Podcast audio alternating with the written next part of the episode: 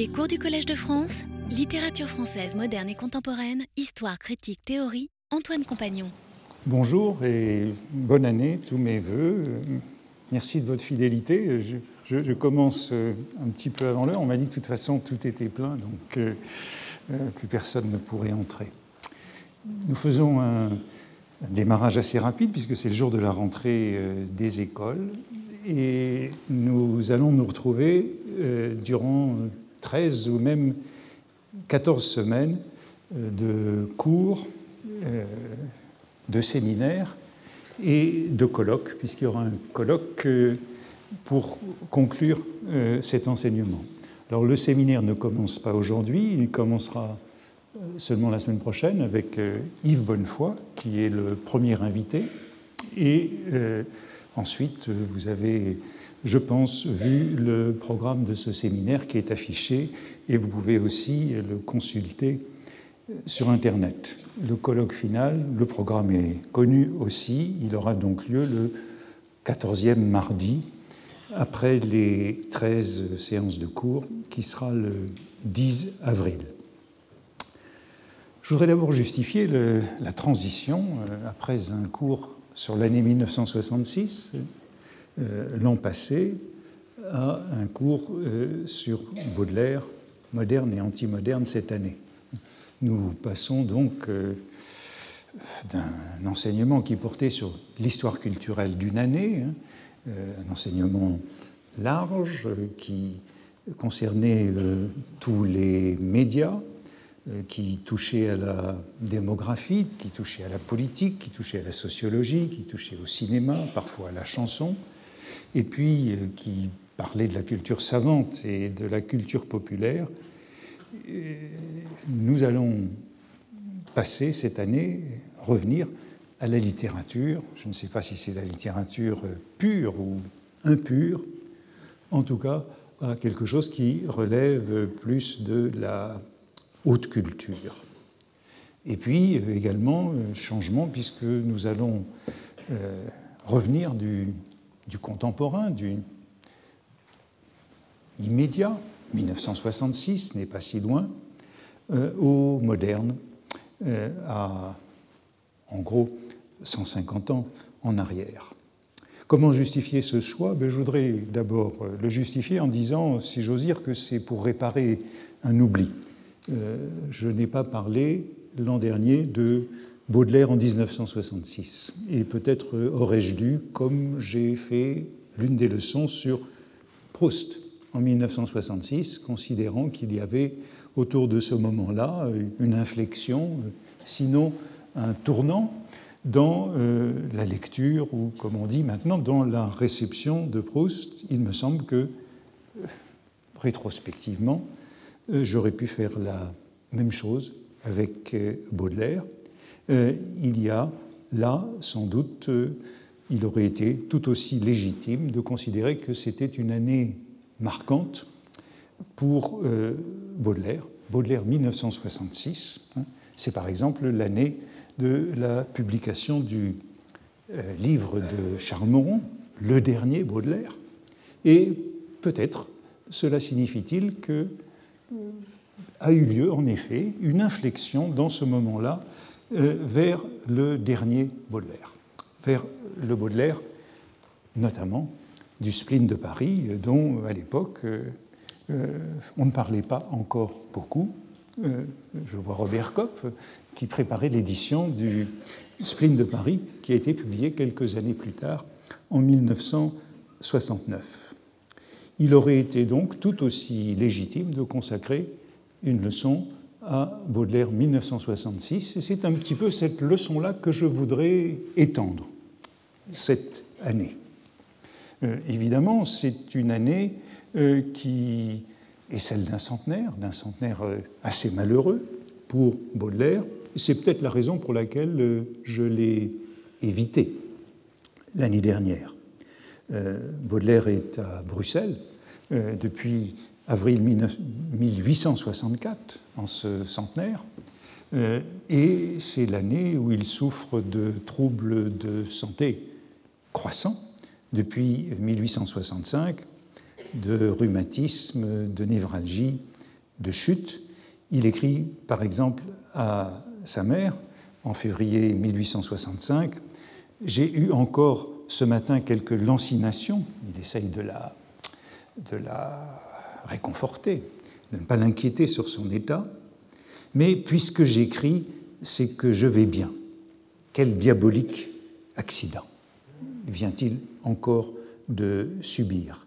Et le jour de Noël, 1865, il écrit une longue lettre à Ansel, le notaire, où il décrit euh, d'assez près euh, son état.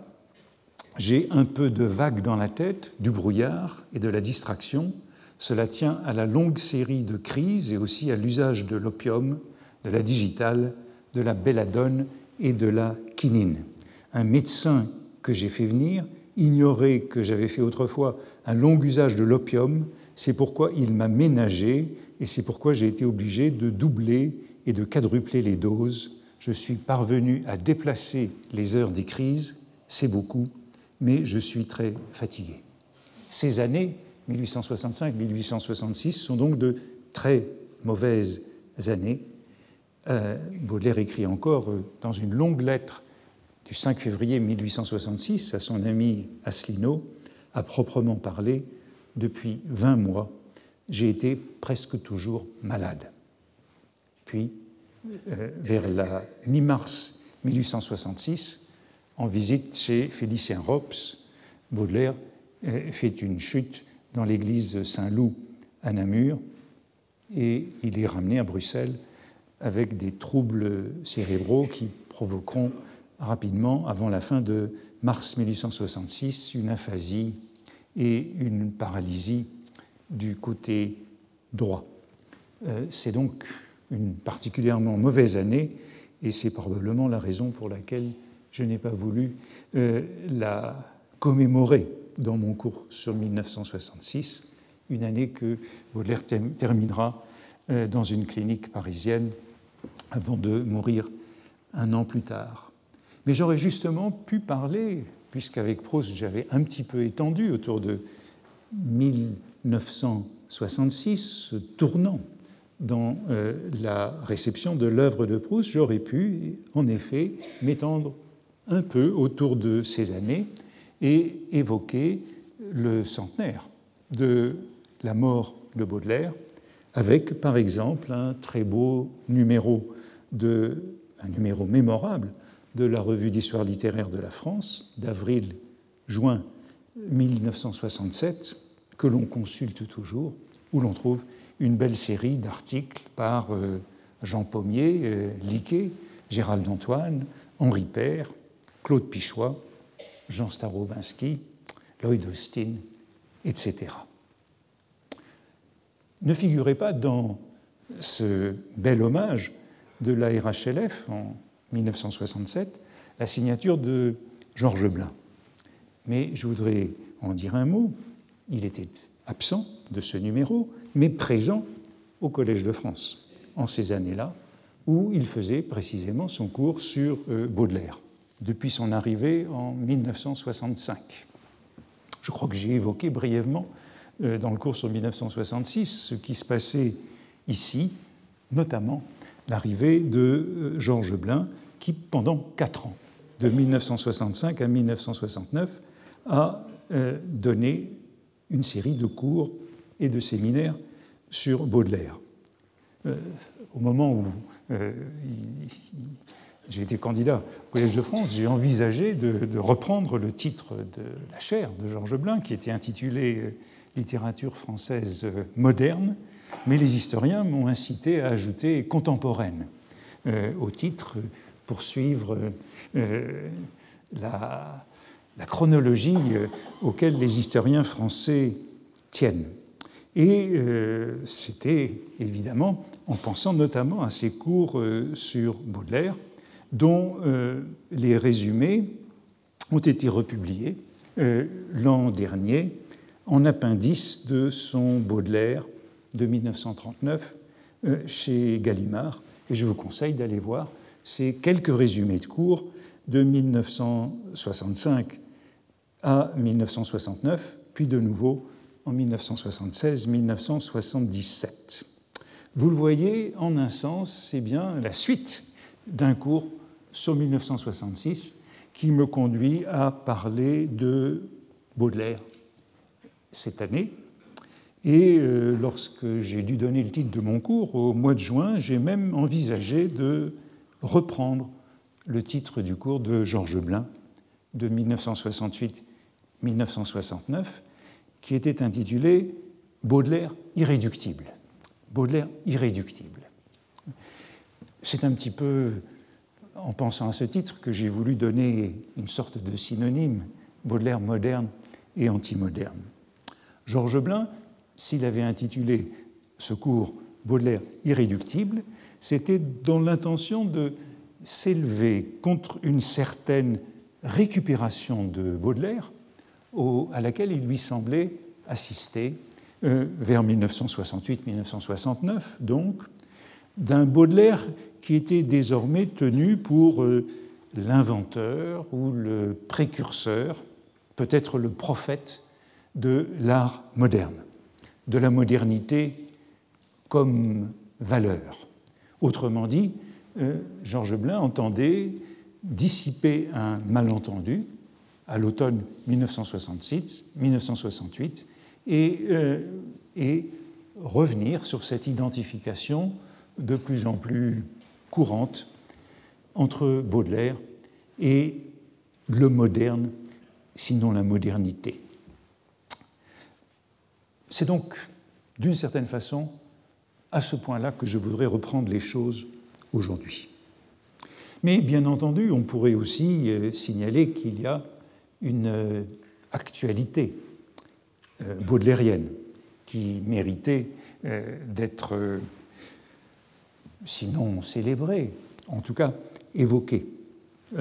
Yves Bonnefoy vient de publier un livre sur Baudelaire à l'automne qui réunit un certain nombre de ses travaux récents chez Gallimard et vient également d'être publiée la traduction française du livre de Roberto Calasso, La folie Baudelaire, également chez Gallimard. Et bien sûr, euh, il y a d'autres livres sur Baudelaire, mais ces deux-là, je ne savais pas qu'ils euh, seraient publiés cet automne, et c'est Yves Bonnefoy qui me l'a appris au téléphone euh, lorsque je l'ai invité à parler le premier dans notre séminaire la semaine prochaine. En tout cas, l'actualité baudelairienne est incessante et on pourrait dire que euh, si là aussi on voulait s'intéresser aux dates, euh, le 150naire que, euh, dans la vie de Baudelaire que nous, que nous pouvons commémorer aujourd'hui, c'est celui de janvier 1862 et de sa candidature, bouffonne comme il le dit, à l'Académie française. L'actualité baudelairienne, j'ai envie de dire aujourd'hui, c'est celle de la deuxième édition des Fleurs du Mal en 1861, euh, dont le 150naire vient de passer, et euh, la candidature de Baudelaire à l'Académie française.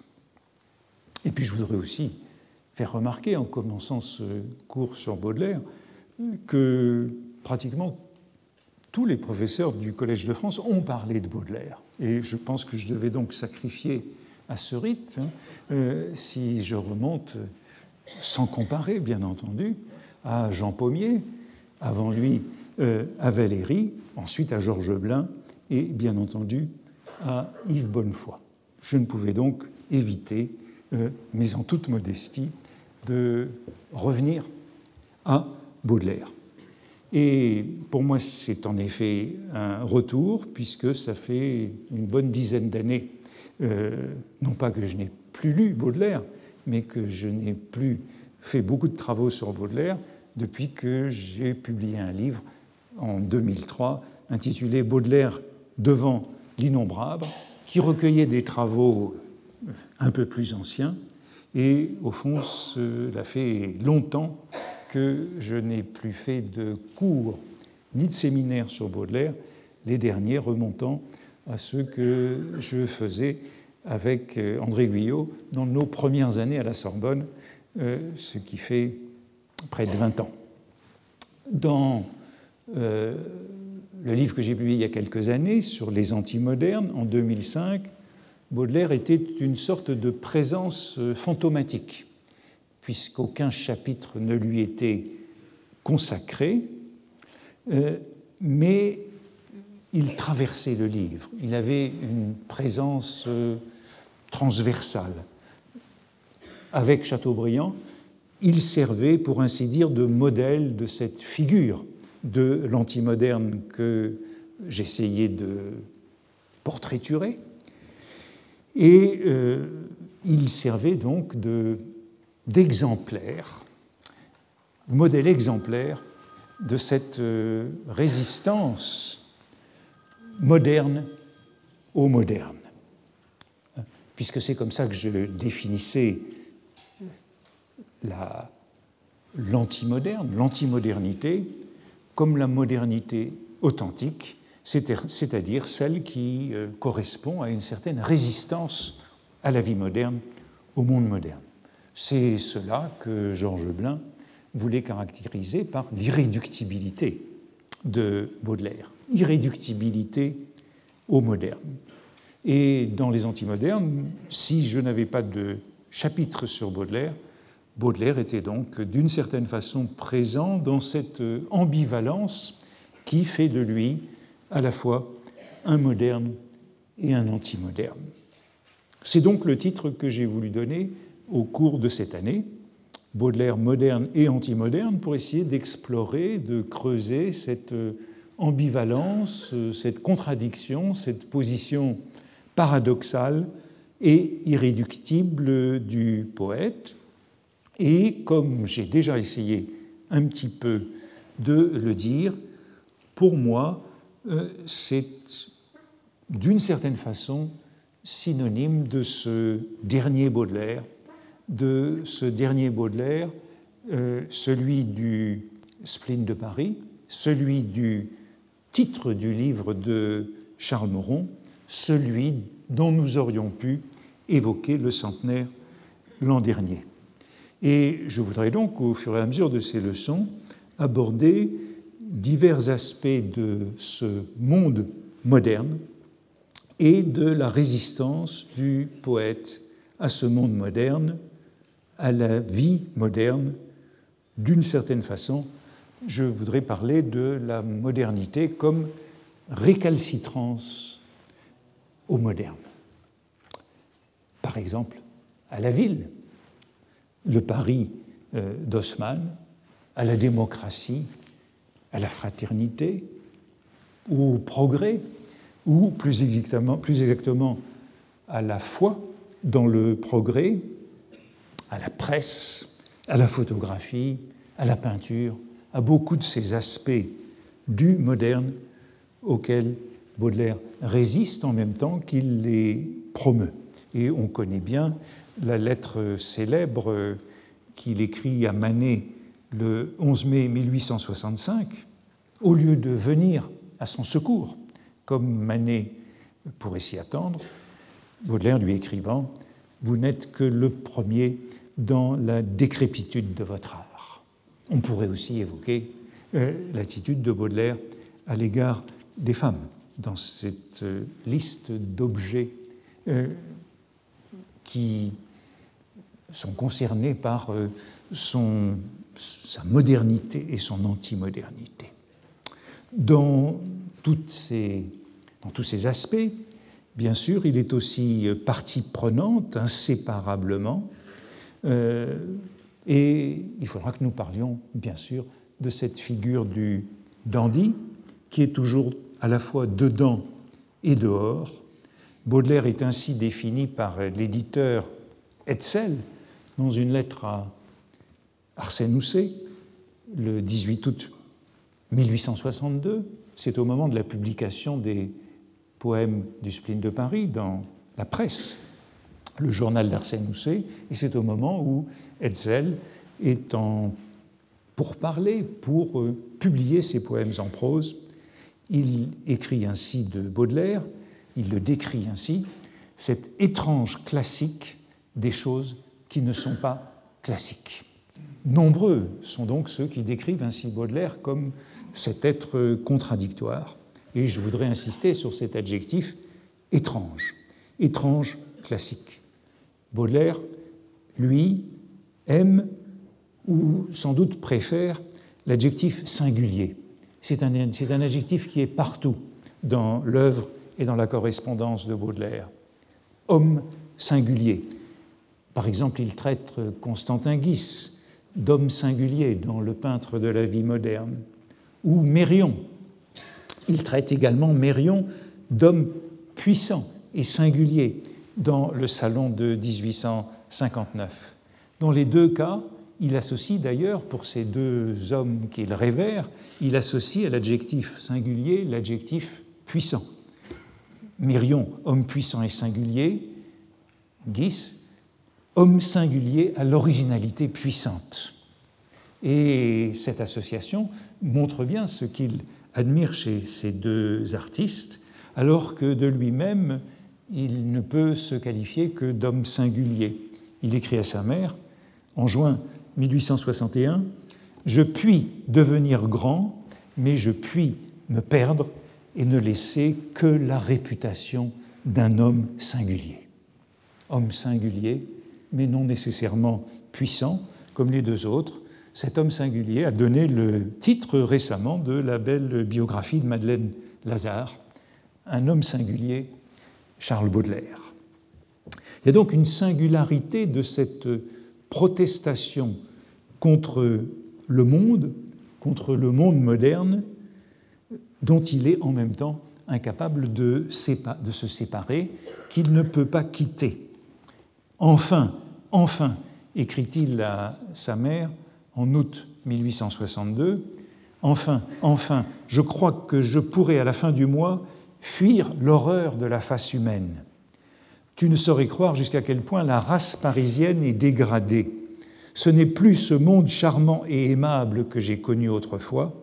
Les artistes ne savent rien, les littérateurs ne savent rien, pas même l'orthographe. Tout ce monde est devenu abject, inférieur peut-être aux gens du monde. Je suis un vieillard, une momie, et on m'en veut parce que je suis moins ignorant que le reste des hommes. Quelle décadence Excété de Revilly, Flaubert, Sainte-Beuve, je ne puis m'entendre avec personne. Théophile Gautier seul peut me comprendre quand je parle peinture. J'ai horreur de la vie, je le répète, je vais fuir la face humaine, mais surtout la face française. Et bien sûr, Baudelaire ne quittera jamais euh, Paris, dont il est en même temps tout à fait dépendant. Cette tyrannie de la face humaine, euh, cette face humaine qu'il faut à tout prix fuir, on le sait, c'est une expression qu'il emprunte à De Quincy dans les tortures de l'opium, qu'il traduit ainsi dans les paradis artificiels, et elle est reprise dans le spleen de Paris, dans le poème à une heure du matin, enfin, même expression que dans la lettre à sa mère, enfin, seule la tyrannie de la face humaine a disparu. Horrible, horrible, mais indispensable. Dans Pauvre Belgique, il écrit encore En Belgique, on sent partout l'ennemi, tyrannie de la face humaine, plus dur qu'ailleurs. Plus dur, mais inévitable, plus dur, mais fatal. Dans ces leçons, l'accent sera donc mis plutôt sur le spleen de Paris, petit poèmes en prose, d'une certaine façon la somme le sommet de ces contradictions, de ces ambivalences du dernier Baudelaire, moderne et anti-moderne, dans cette résistance à la modernité qui est inhérente à la modernité.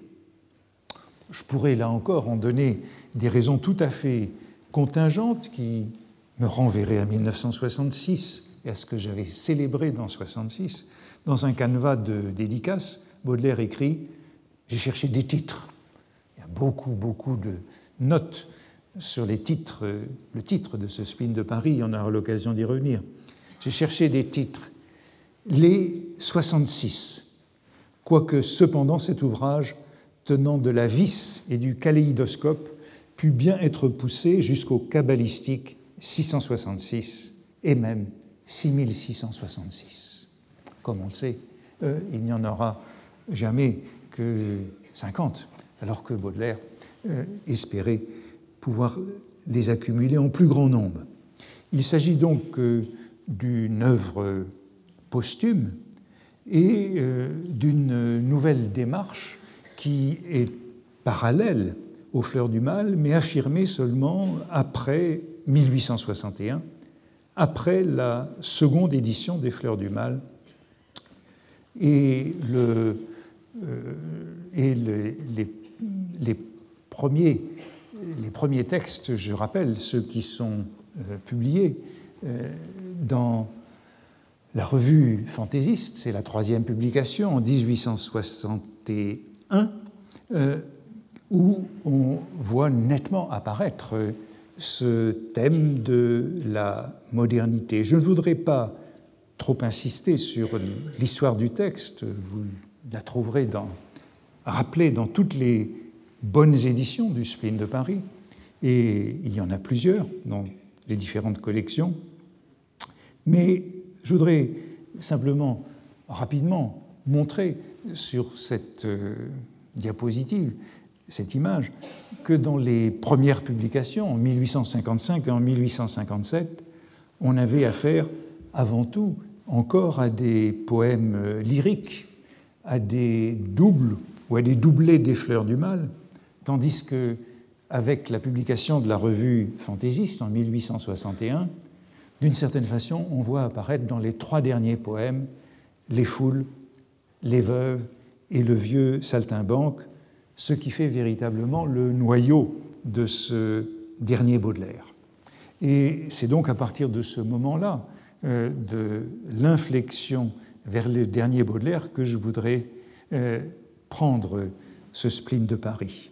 Les foules, les veuves, le vieux saltimbanque, les trois derniers de novembre 1861, sous le titre Poèmes en prose, après six poèmes qui datent de quelques années plus tôt et euh, dont on a l'habitude de les traiter comme ces euh, doublés des fleurs du mal. Les trois nouveaux ont une inspiration différente, portent sur des sujets parisiens, et même si on peut les rattacher à un certain nombre des poèmes des tableaux parisiens des fleurs du mal, ils en sont beaucoup plus éloignés. Sainte-Beuve ne s'y était pas trompé, qui fit l'éloge des veuves et du vieux saltimbanque dans son article ambigu sur les élections de l'Académie française, article que Baudelaire choisit de prendre en bonne part et auquel il répondit euh, en janvier 1862, il y a juste 150 ans. Euh, Sainte-Beuve écrivait dans les petits poèmes en prose de l'auteur, le vieux saltimbanque et les veuves sont deux bijoux. Et on va revenir sur ce terme. C'était dans cet article du Constitutionnel que l'on pouvait lire également les phrases de Sainte-Beuve, les caractérisations de Baudelaire qui sont les plus célèbres. Ce singulier kiosque, pour parler des fleurs du mal, fait en marqueterie d'une originalité concertée et composite qui, depuis quelque temps, attire les regards à la pointe extrême du Kamchatka romantique. J'appelle cela la folie Baudelaire. C'est le titre du, euh, du, livre de Roberto Calasso, c'est le titre que Calasso a repris dans le livre qui vient de paraître en traduction française, La folie Baudelaire. À propos de cette euh, phrase de Sainte-Beuve dans les petits poèmes en prose de l'auteur, Le vieux saltimbanque et Les veuves sont deux bijoux, je voudrais faire un petit commentaire et une question, et poser une question, question qui reste pour moi un peu énigmatique. À cette date, en janvier 1862, Baudelaire a-t-il, voilà la question, a-t-il déjà parlé de ces textes sous l'appellation de petits poèmes en prose? Je n'en suis pas sûr. Je ne, le crois pas même. Dans la revue fantaisiste, vous le voyez sur l'image, deux mois plus tôt, en novembre 1861, le titre était Poèmes en prose, sans le qualificatif de petit, ainsi que dans les lettres qu'il écrit en décembre 1861 à Arsène Housset, avec qui il est en affaire pour une publication de ses poèmes dans la presse, le quotidien, et dans l'artiste, la revue, que dirige par ailleurs Dans euh, ses lettres de décembre 1861, Baudelaire parle d'abord d'un recueil sous le titre La lueur et la fumée, poème au singulier, virgule, en prose. Il faut insister sur cette euh, virgule, avant en prose, qui ne, n'en fait pas un genre. Et le jour de Noël 1861, il lui envoie ce qu'il appelle ce spécimen de poème en prose, cette fois au pluriel, et c'est dans cette lettre qu'il propose un titre comme Le promeneur solitaire ou le rôdeur parisien vaudrait mieux peut-être pour ce qu'il appelle mes poèmes en prose. Et ce titre, euh, Le promeneur solitaire ou le rôdeur parisien, a bien sûr euh, très souvent été commenté, euh, puisqu'il prend le contre-pied de Rousseau lorsque le promeneur devient un rôdeur et le solitaire devient un parisien. Mais jamais Baudelaire ne parle de petit dans ses lettres encore. Nombreuses sont les thèses sur l'histoire de ce genre, les articles, les essais sur l'histoire et sur la préhistoire du genre, sur la place de Baudelaire dans cette euh, généalogie, mais je n'ai, je crois, jamais lu euh, de remarques sur ce point, sur le fait que l'expression de petits poèmes en prose ne semble jamais figurer sous la plume de Baudelaire avant cet article de Sainte-Beuve du 20 janvier 1862, qui loue donc ces deux pièces, Les Veuves et Le Vieux Saltimbanque, les dernières qui viennent d'être publiées comme des bijoux. C'est un article dont Baudelaire se souviendra, oubliant le mot bijou et lui substituant celui de chef-d'œuvre. En 1866, en janvier 1866, lorsqu'il cherche encore à publier ce recueil, cette fois chez les frères Garnier. Il leur écrit pour, euh, il écrit à Ansel, son intermédiaire, les Garnier ignorent ce que c'est que le spleen de Paris, que Sainte-Beuve dans le constitutionnel, lors de ma bouffonne mais très intentionnée candidature à l'Académie, a cité, parlant de quelques-uns de ces fragments comme de vrais chefs-d'œuvre. Ce n'est pas moi qui parle, on pourrait retrouver numéro. Bien sûr, l'expression petit poème est beaucoup plus ancienne. Elle désigne une courte pièce par opposition au grand poème, au grand poème tout court que sont la tragédie et la comédie. Et le petit poème deviendra en prose au début du XIXe siècle. Rousseau parle dans sa correspondance, parle d'un petit poème, virgule, en prose. Le Lévite d'Éphraïm est une espèce de petit poème en prose de 7 à 8 pages. Mais l'expression petit poème en prose est très rare jusque-là, et elle désigne en général des auteurs euh, d'autres langues que le français. Par exemple, euh, tout ce qui relève de la poésie euh, d'Ossian. Ce sont des petits poèmes en prose dans le genre d'Ossian. Ou à propos des traductions de Chateaubriand, euh, il contient un volume, trois petits poèmes en prose d'Argot, d'Utona, Gaulle, qui sont des, des, poèmes ossianiques traduits par Chateaubriand. L'occurrence la plus proche que euh, je trouve, euh, c'est aussi une occurrence assez intéressante, euh, c'est dans une traduction de Bouloir Lytton, l'auteur des Derniers jours de Pompéi, le romancier célèbre, traduction de 1835 d'un recueil de petits essais intitulé L'étudiant.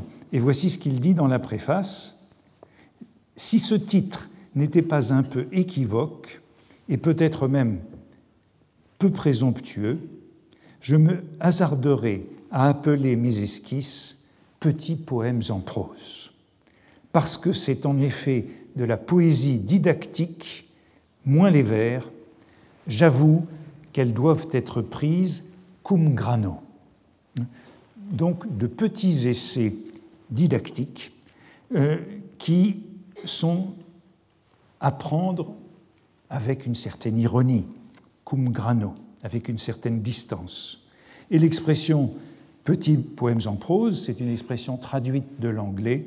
En anglais, euh, Bouloir Lytton avait employé les mots minor prose poems, minor prose poems, ce qui nous donne un petit peu le sens du mot petit.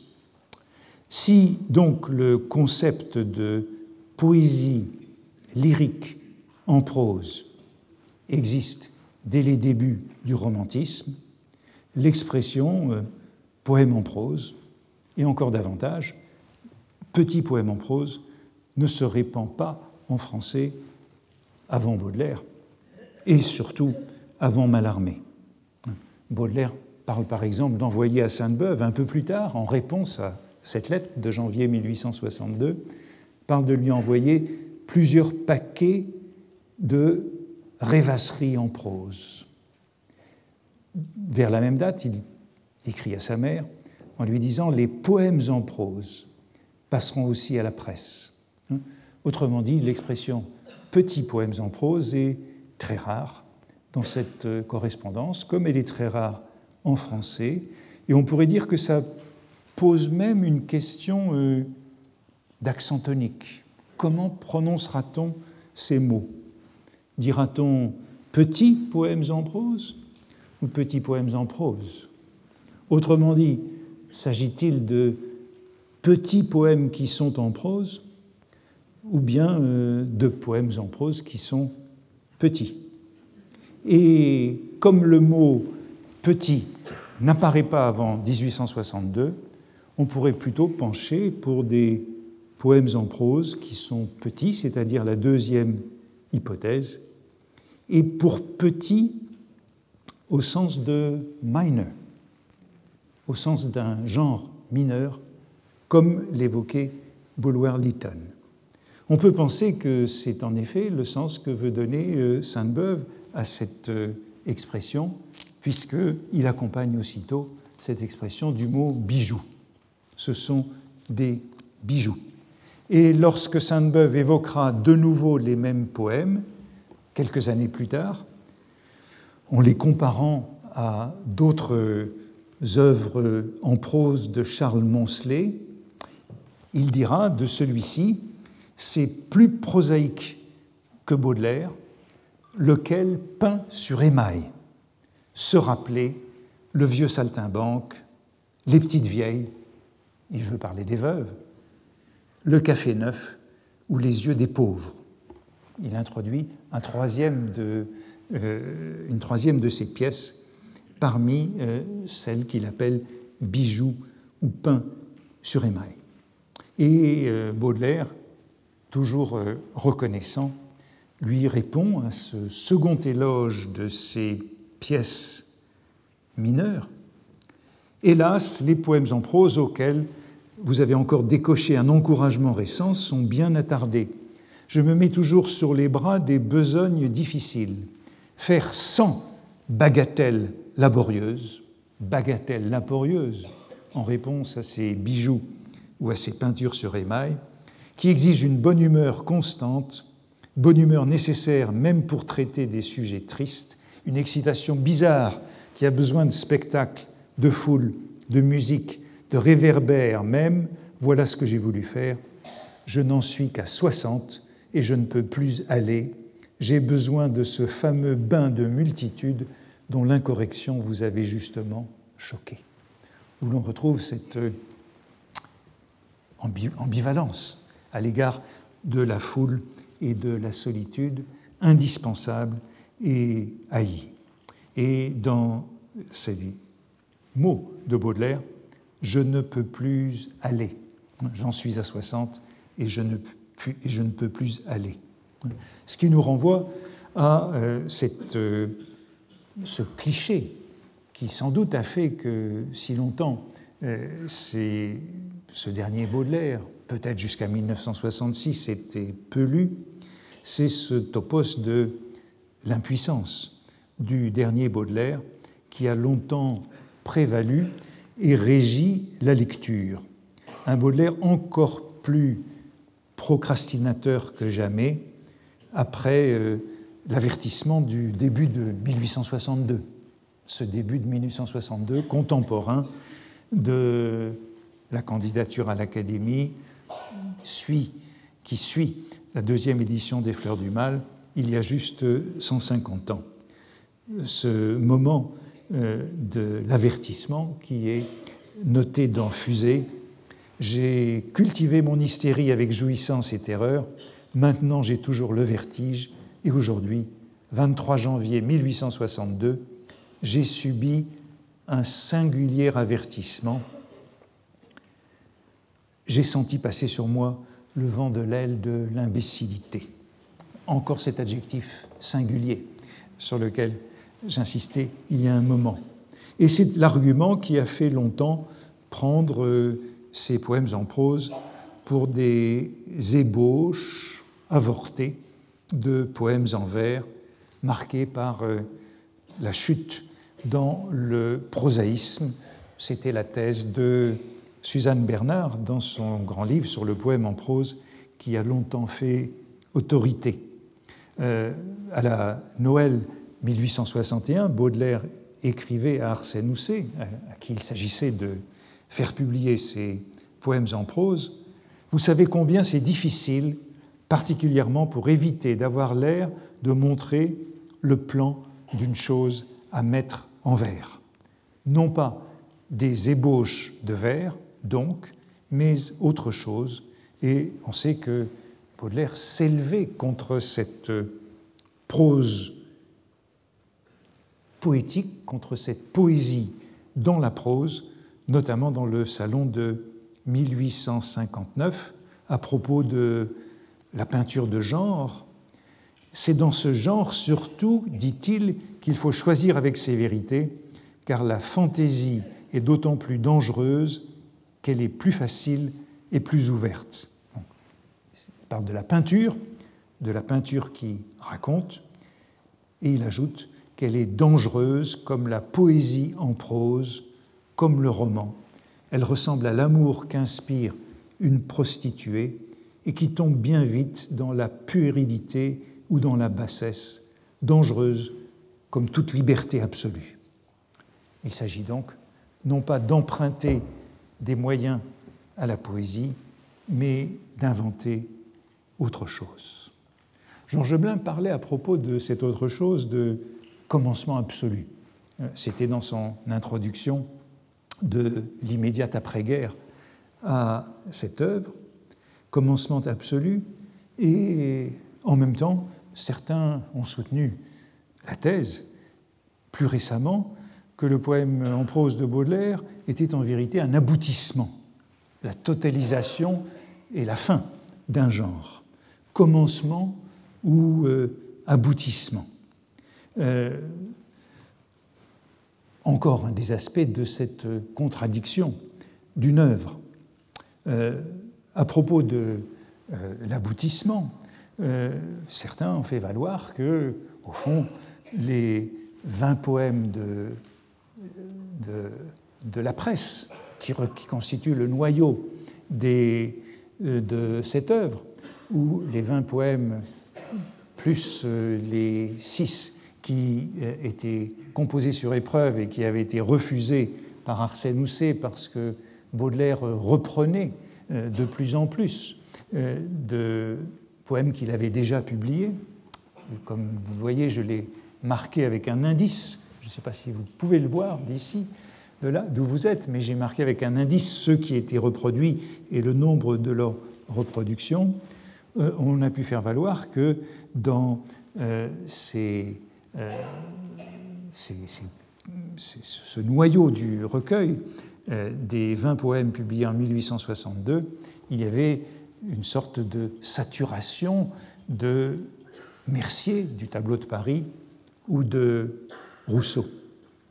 Livre qui est donc euh, qui peut être à la fois pris comme un commencement et comme un aboutissement, livre euh, là aussi contradictoire ou paradoxal, réversible à l'égard du moderne.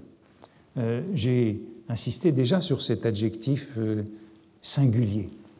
Baudelaire, homme singulier, euh, Baudelaire insistant sur le, caractère singulier de ces héros comme, comme euh, Mérion ou Constantin Guis, et de la même façon sur le caractère singulier de ce livre, puisque c'est l'adjectif que Baudelaire utilise le plus souvent, avec celui de pendant pour les fleurs du mal.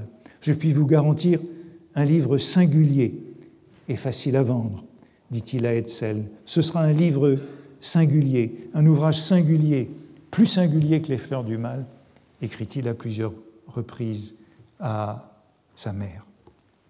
Le spleen de Paris, je l'ai donc dit, est longtemps resté, peut-être pour ces raisons, assez marginal. Dans son édition euh, de la Pléiade en 1975, Claude Pichois notait que l'importance de ce recueil n'avait pas encore été pleinement reconnue et que le pourcentage de la bibliographie qui lui était consacrée était infime. Depuis 1975, et cette remarque de Claude Pichois, et particulièrement depuis 20 ans, on peut dire que le paysage a été complètement transformé. Il n'y avait sans doute pas grand-chose alors sur le spleen de Paris. Ce n'est plus le cas aujourd'hui. Et euh, c'est même l'un des boulevards les plus fréquentés, euh, au point que peut-être peut-on parler d'excédent et de saturation. Euh, il est probable qu'un des textes qui a été les plus commentés de toute la littérature française depuis 20 ans, c'est le poème en prose Assommons les pauvres. Sans doute à cause de Walter Benjamin et de la politisation des études littéraires, des études baudelairiennes en particulier. Il y a une lecture politique de Baudelaire qui n'existait pas ou pratiquement pas en 1975, au moment euh, où Claude Pichois faisait cette remarque sur euh, l'importance non reconnue du recueil, aujourd'hui on peut dire que euh, si Assommons les pauvres est l'un des textes les plus commentés de toute la littérature française, c'est en raison de cette mise en avant de la lecture politique. Sans doute peut-on faire valoir que c'est une réaction saine contre une certaine décontextualisation de Baudelaire. Euh, Valérie écrivait dans Situation de Baudelaire en 1924 Les fleurs du mal ne contiennent ni poèmes historiques ni légendes, rien qui repose sur un récit. On n'y voit point de tirade philosophique. La politique n'y paraît point. Les descriptions y sont rares et toujours significatives, mais tout y est charme musique, sensualité puissante et abstraite, luxe, forme et volupté. Euh, autrement dit, il y avait une forte insistante sur euh, l'absence de contexte historique et notamment politique, sur le refus d'une lecture en quête d'un message. Et c'est probablement l'une des raisons de la marginalisation du spleen de Paris, où pourrait-on dire, dans le spleen de Paris, dans ce dernier Baudelaire, de la lecture longtemps restreinte aux pièces les plus lyriques, à celles qui apparaissent comme des euh, doublés des fleurs du mal au détriment des autres. Et c'était certainement encore le cas dans les années 1970, où, si l'on regarde à quoi on s'intéressait dans ce recueil, c'était à la comparaison d'un certain nombre de poèmes avec ceux des Fleurs du Mal. Le retour de l'histoire, du contexte, des réalités contemporaines dans la lecture de Baudelaire, peut-être jusqu'à l'excès, est apparu euh, après ces années-là, et le rôle de Walter Benjamin a été essentiel dans la recherche de ce message à partir de la publication de son étude de 1939 sur quelques thèmes baudelairiens qui avait été traduite par Maurice de Gandillac en 1959, mais elle était assez ignorée, elle n'a pas eu grand retentissement euh, pendant longtemps. Euh, les, ouvrages importants de Walter Benjamin sur Baudelaire ont été publiés bien plus tard en français. Le Paris du Second Empire chez Baudelaire en 1979 et le grand livre sur Paris, capitale du XIXe siècle, le livre des passages, en 1989 seulement. Et l'inflexion, je crois qu'on peut le constater, c'est un effet euh, assez étrange de cette lecture de Baudelaire, l'inflexion de cette euh, lecture de Baudelaire n'est pas du tout venue euh, de la lecture française de Baudelaire, cette inflexion vers un Baudelaire conspirateur, tel que Walter Benjamin le lit, une sorte d'ennemi caché de la bourgeoisie et de euh. Hein. Euh, Benjamin lit un certain nombre de textes de Baudelaire, euh, moins d'ailleurs dans le spleen de Paris que dans Les Fleurs du Mal, puisqu'il n'insiste pas sur le spleen de Paris encore, qui font de lui, selon Benjamin, un témoin à charge dans le procès historique intenté par le prolétariat contre la classe bourgeoise. Ou encore, euh, c'est une formule très célèbre que je cite de Benjamin qui euh, résume euh, son idée et que l'on retrouve partout. Baudelaire était un agent secret, l'agent de la secrète insatisfaction de sa classe à l'égard de sa propre hégémonie. Dans ces quelques phrases de Benjamin, on a comme un résumé de ce nouveau Baudelaire lu à partir des années 1970 euh, comme euh, un conspirateur, comme euh, un révolutionnaire dissimulé ou aveugle. Et on peut, je crois qu'il faut se rappeler que Benjamin soutenait cette thèse contre Bertolt Brecht, qui reprochait à Baudelaire précisément de n'exprimer nullement son époque. L'accent a donc été mis dans les années qui ont suivi sur, euh, sur le, le Baudelaire révolutionnaire, socialiste, fourriériste, le Baudelaire de 1848, et d'une certaine façon, Baudelaire a été lu systématiquement depuis 1848, depuis un moment socialiste entre 1848 et 1851-1852, le coup d'État, mais suivant une thèse qui voudrait que les intérêts politiques aient persisté ensuite de manière euh, cachée ou de manière euh, non consciente dans le Baudelaire qui s'est perpétué jusque, jusque dans les derniers poèmes du spleen de Paris. Ce, cette inflexion du Baudelaire des années 70 qui touche notamment ce Baudelaire moderne ou anti-moderne, je suis contraint de l'évoquer pour commencer, puisque c'est au cœur de cette question du Baudelaire moderne ou anti-moderne que ce Baudelaire politique, c'est venu d'abord euh, d'Allemagne dans les années 1970 avec un grand nombre de travaux euh, qui portaient sur le Baudelaire politique, le Baudelaire de 1848, et qui était en, liaison avec euh, les travaux sur l'avant-garde.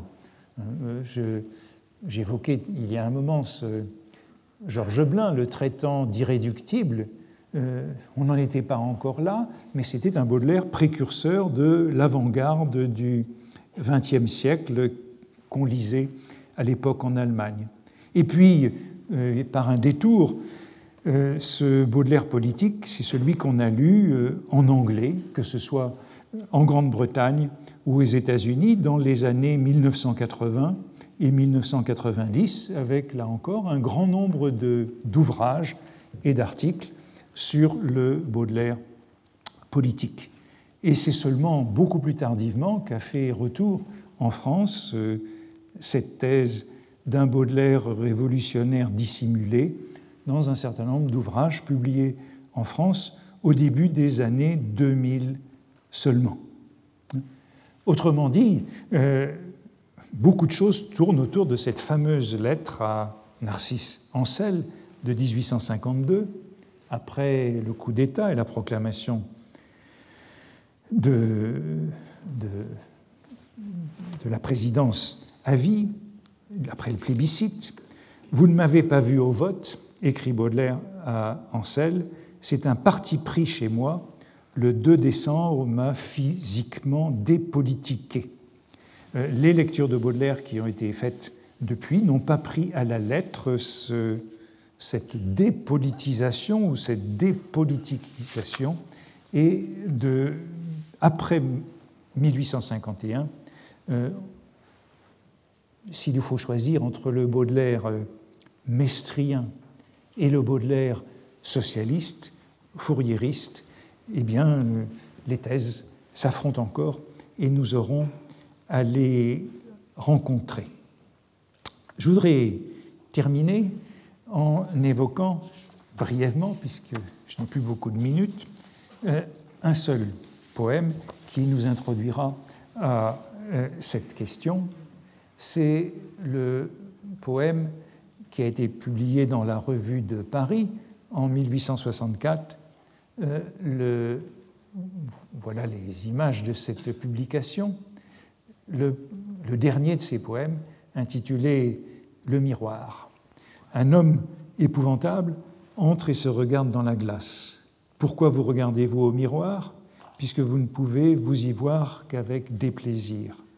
L'homme épouvantable me répond Monsieur, d'après les immortels principes de 89, tous les hommes sont égaux en droit, donc je possède le droit de me mirer. Avec plaisir ou déplaisir, cela ne regarde que ma conscience. Au nom du bon sens, j'avais sans doute raison, mais au point de vue de la loi, il n'avait pas tort. Si je commence par ce poème, c'est tout simplement parce que c'est le plus court du spleen de Paris, que c'est un poème à la structure euh, très simple, euh, qui a été qualifié de poème boutade, hein, proche, comme on le voit, de l'inspiration, non pas des fleurs du mal, mais euh, de Mon cœur mis à nu, de Fusée ou de Pauvre Belgique, puisque c'est au fond cet autre pilier qu'on peut voir apparaître dans le spleen de Paris et dans le dernier Baudelaire.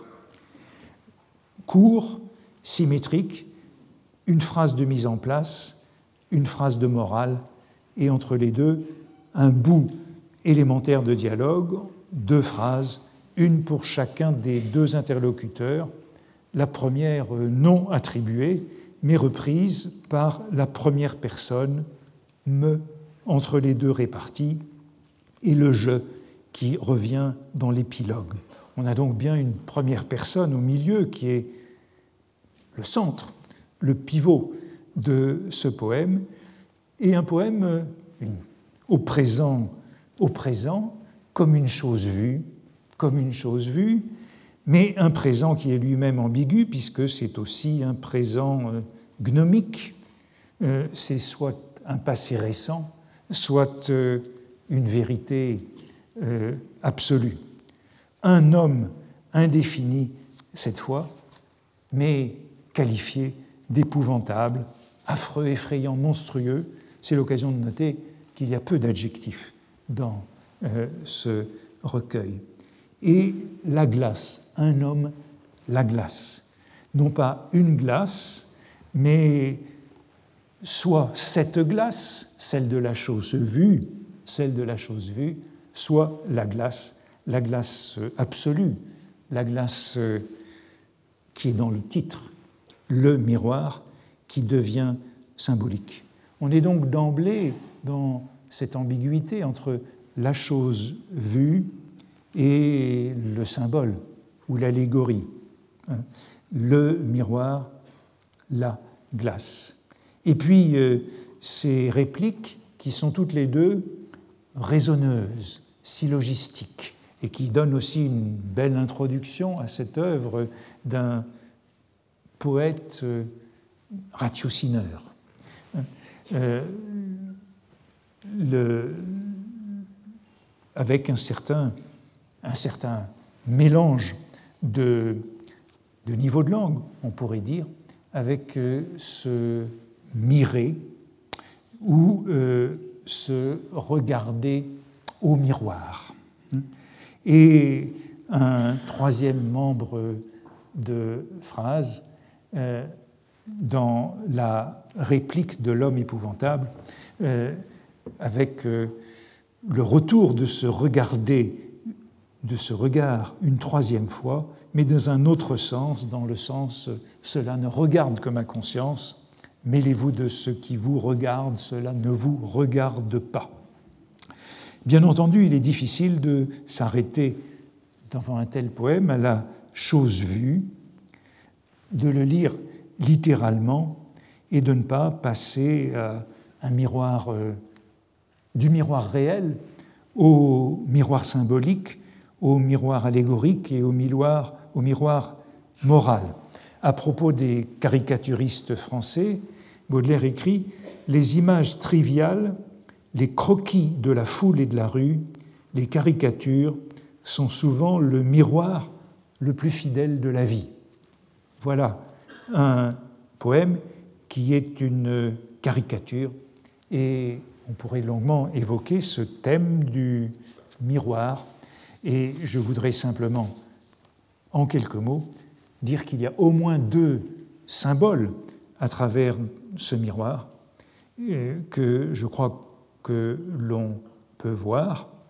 Le premier, euh, c'est ce miroir qu'est pour Baudelaire précisément ce suffrage universel qui, dit-il, la, dépolitiquer, c'est ce miroir universel euh, que Baudelaire compare euh, au suffrage.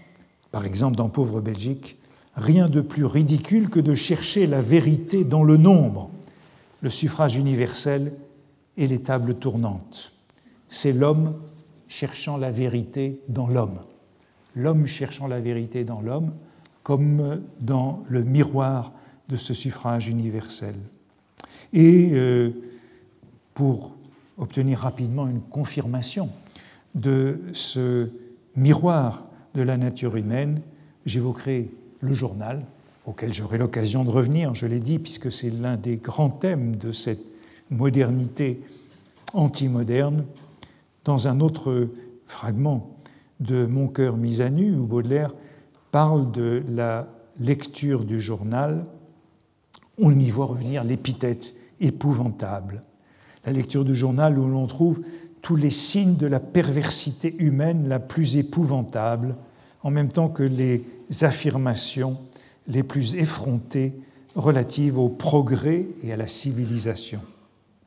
Tout en ce monde, écrit Baudelaire, sut le crime, le journal, la muraille et le visage de l'homme. Voilà ce visage de l'homme. Euh, je n'ai plus le temps de beaucoup commenter ce poème, mais voilà au moins ces deux miroirs que l'on peut y trouver et euh, qui nous montrent que beaucoup de ces poèmes sont donc euh, à la fois à lire comme la chose vue euh, dans ce présent immédiat et à lire comme euh, symbole où Baudelaire dit moralité et moralité euh, anti-moderne, moralité anti-égalitaire, puisqu'il s'agit d'une caricature de l'homme des droits de l'homme. L'homme épouvantable, c'est celui des droits de l'homme. Eh bien, voilà qui va dans le sens, non pas pour commencer, de ce Baudelaire conspirateur, tel qu'on l'a lu depuis Walter Benjamin. Merci.